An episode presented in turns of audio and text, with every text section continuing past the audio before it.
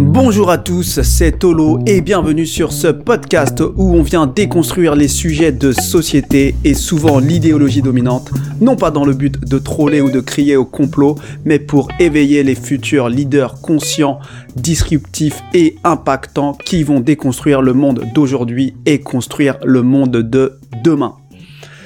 Alors, aujourd'hui, j'ai encore une nouvelle fois évidemment envie de parler de cette affaire Marvel. Mais encore une fois, évidemment, c'est à visée éducatif. Et donc, cette fois-ci, j'ai envie de vous parler de l'avocat qui vient de changer. Donc, première chose, déjà, j'ai envie de parler de l'avocat sortant. Parce que j'ai été extrêmement déçu, moi, des réactions que j'ai pu voir sur Twitter je sais pas s'il avait un compte Twitter avant ou non, mais en tout cas, il a essayé de créer un hashtag, il a essayé de se connecter à la communauté via Twitter, et je trouve qu'il a été reçu assez durement, et je suis pas sûr que ça fasse honneur forcément au combat qu'on mène pour Marvel. Je me mets à sa place, et moi, personnellement, quand je fais des podcasts et je reçois des commentaires qui volent pas très haut, ben d'une part ça me donne pas envie de répondre et d'autre part ça m'en dit long sur la personne qui est en face. Et la raison pour laquelle je dis ça, c'est que beaucoup ont critiqué sa défense, mais il a justifié sa défense euh, dans une vidéo euh, sur Valeur Actuelle. Après, il y a d'autres choses à critiquer chez lui, mais j'ai l'impression qu'on devrait plutôt s'élever pour essayer de comprendre ce qu'il voulait faire et essayer de critiquer à juste titre certaines choses plutôt que tout de suite attaquer bassement sur des messages assez haineux et sur des insultes. Je trouve que c'est pas représentatif, ça donne pas envie de défendre ce type de communauté. Donc ça, c'était la première chose. Parce que je me mets à sa place, je me dis c'était pas très sympathique comme accueil, alors qu'il a voulu jouer sur une stratégie, certes, qui n'a pas fonctionné pour des raisons qu'on a expliquées, parce qu'au-delà des procédures, il y a des privilèges. Mais effectivement, on peut lui reprocher de pas avoir assez bien travaillé son dossier et de pas avoir envisager l'éventualité des privilèges et donc que le procès aurait quand même lieu. Après, on ne connaît pas tous les tenants et aboutissants, donc j'ai trouvé ça assez dur et donc euh, bon, il a fait son boulot, mais euh, je pense que moi, en tout cas par rapport à mes podcasts et par rapport aux personnes qui me suivent, je vous demande simplement, en tout cas dans mes commentaires, d'élever un peu le niveau on est là pour produire du contenu de qualité, des échanges de qualité et que vous puissiez éventuellement créer du lien dans les commentaires et avoir cette idée peut-être de vous rencontrer dans la vie réelle s'il y a des affinités qui matchent. Et si on montre que notre colère, je pense que ça donne pas envie de se connecter et je pense que ça nous divise plutôt qu'autre chose. Donc ça c'était la première chose. La deuxième chose c'est donc le nouvel avocat qui est Juan Branco. Donc j'en ai déjà parlé dans ce podcast sur, euh, je pense, sur les dérives du système judiciaire. Donc je vais revenir sur la raison pour laquelle j'en ai parlé précédemment, mais j'ai envie de vous partager un peu ma réflexion à ce sujet-là. Donc, je n'ai pas du tout envie de cracher sur euh, Juan Branco ou je n'ai pas du tout envie de de l'encenser ou ou autre. En tout cas, moi, j'ai simplement envie de vous dire que c'est une personnalité et forcément, ça m'amène des questions. Et donc, moi, ce qui m'intéresse ici, c'est de vous partager dans cet épisode quel type de questions je me pose pour savoir si je fais confiance à tel ou tel personnage public. Parce qu'en tout cas, il se présente aujourd'hui, lui, comme, euh, plus récemment, on l'a vu comme un défenseur des Gilets jaunes. On l'a vu dans certaines déclarations, je pense qu'il se désolidarise d'une certaine classe sociale et politique pour aider le petit peuple, en tout cas d'apparence, et donc je pense que on peut avoir un avis assez positif à son sujet, en tout cas au premier abord.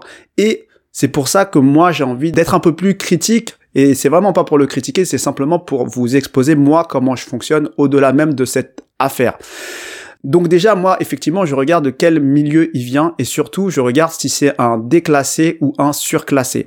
Et pour moi, c'est très important parce que quand on est déclassé ou surclassé, on a connu les deux classes et on peut décider de choisir depuis l'intérieur laquelle on décide de défendre. Et moi je dis ça parce que quelque part à un certain niveau je suis un surclassé. Mais j'ai toujours mes parents dans ma classe, on va dire, sociale originelle, et du coup mon cœur est toujours attaché à cette classe-là, que je le veuille ou non. Et je précise aussi que c'est très important de comprendre ça parce qu'il est très très difficile de tirer un trait sur la classe sociale dont on fait partie. Et c'est pour ça que quelque part, euh, les déclassés, les surclassés, les métis, donc qui connaissent les plusieurs cultures, sont des personnes qui enrichissent à un certain niveau les débats, les échanges, parce qu'ils connaissent les deux points de vue. Et ça, c'est quelque chose de très important, je trouve. Ensuite, en parlant de classe. Donc lui, il vient de cette classe assez bourgeoise, culturo-mondaine, avec un, père cinéaste et une mère psychanalyste, donc quelque part un peu, euh, on va dire, une classe privilégiée, mais pas tant que ça, parce qu'il ne vient pas forcément non plus de euh, ces familles de la haute, dans le sens de l'élite industrielle et financière ou politique. Il vient pas vraiment de, de là. Donc, à un certain niveau, quand on va voir son parcours, on peut se dire qu'il se surclasse. Donc, dans son parcours, qu'est-ce qu'il y a? Il y a plusieurs choses, parce que moi, ce que je regarde aussi, c'est très important, c'est les diplômes. Et je vais vous expliquer pourquoi je regarde les diplômes, non pas parce que je leur donne spécialement de la crédibilité, mais c'est parce qu'en fait, les diplômes sont le reflet d'une caractéristique que moi, j'ai observé, qui moi-même suis diplômé et qui a un réseau qui est en tout cas fréquenté beaucoup de personnes dans différentes écoles de France et dont les plus prestigieuses, voire les plus prestigieuses. Je peux vous dire quelque chose, c'est que le diplôme reflète à un certain niveau effectivement une certaine intelligence, oui, mais il reflète surtout une capacité à se conformer à ce qu'on attend de nous. Et ça, c'est typiquement français et c'est quelque chose qu'il faut comprendre. Plus le diplôme est élevé, plus il va falloir se conformer à ce qu'on attend de nous et des codes très précis.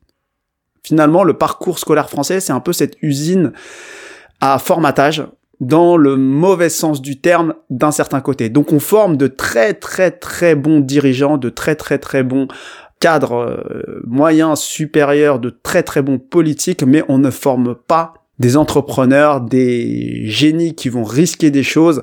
Ce n'est pas la culture de notre parcours scolaire français. On est dans une culture du formatage.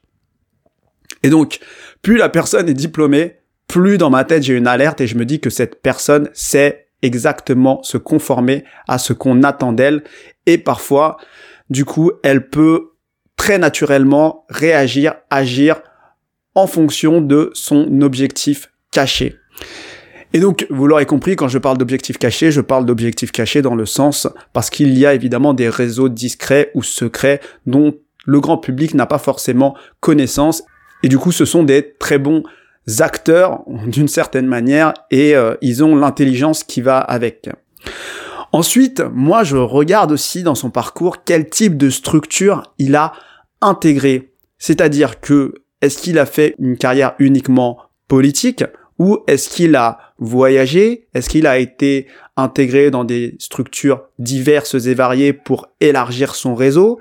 Est-ce qu'il a intégré des programmes de formation comme des graduate programmes euh, étrangers ou autres. Et ça, c'est très intéressant pour comprendre le niveau de connaissance de la personne et le niveau d'expérience qu'elle a dans ce nouvel ordre mondial, qu'on le veuille ou non, parce qu'il y a beaucoup de superstructures en fait qui sont interpays ou voire qui sont euh, nationales. Et donc c'est intéressant pour moi parce que effectivement, bon après chacun regardera un peu son CV parce qu'il a un CV très très long et dans ses études et dans son parcours professionnel. Donc dans ses études, déjà, on peut voir qu'il y a Sciences Po, il y a Yale, il y a l'ENS Ulm, il y a beaucoup de choses que j'oublie. Je pense qu'il y a la Sorbonne aussi. Et dans les milieux qu'il a fréquentés, donc il a été juriste, puis avocat, donc il a fréquenté aussi la Cour pénale internationale, il a fait des séjours à New York, il a une proximité avec plusieurs parti politique et donc euh, personnage politique. Donc, il a quand même son expérience et il a quand même quelque part une connaissance des réseaux qui peuvent exister en surface et en profondeur. Et ensuite, moi, ce que je regarde aussi, c'est sa médiatisation, et notamment pour toutes les personnes qui se revendiquent un peu rebelles comme lui et qui clament haut et fort qu'ils ont tourné le dos à leur classe sociale d'origine. Et donc, parce que, clairement, si t'es vraiment un rebelle, si t'es vraiment un dissident, si tu penses vraiment ce que tu dis au plus profond de toi et que tu connais ce qu'il se passe dans ces super structures, je ne suis pas sûr que tu fasses euh, long feu finalement et je suis pas sûr que finalement tu aies le droit à vraiment accéder à ces plateaux télé en tant que vrai dissident.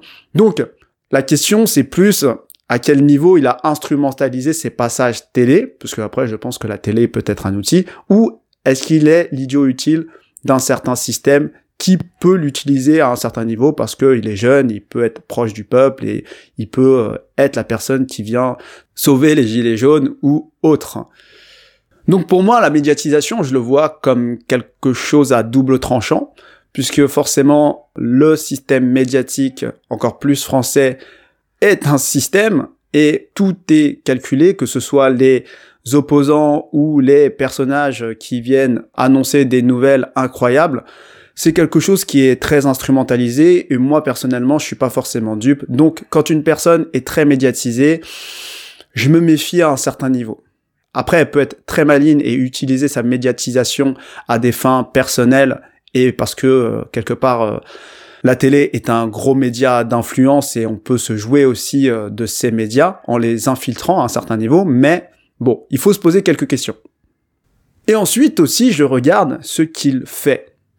Quelles sont ses histoires, quelles sont ses casseroles? Est-ce qu'il a mis des coups couteau dans le dos? Est-ce qu'il a retourné ses vestes? Et là, je vous laisse regarder un peu sa page Wikipédia. Je vais pas forcément rentrer dans le détail ici, mais effectivement, il est, il est passé par plusieurs euh, couleurs politiques.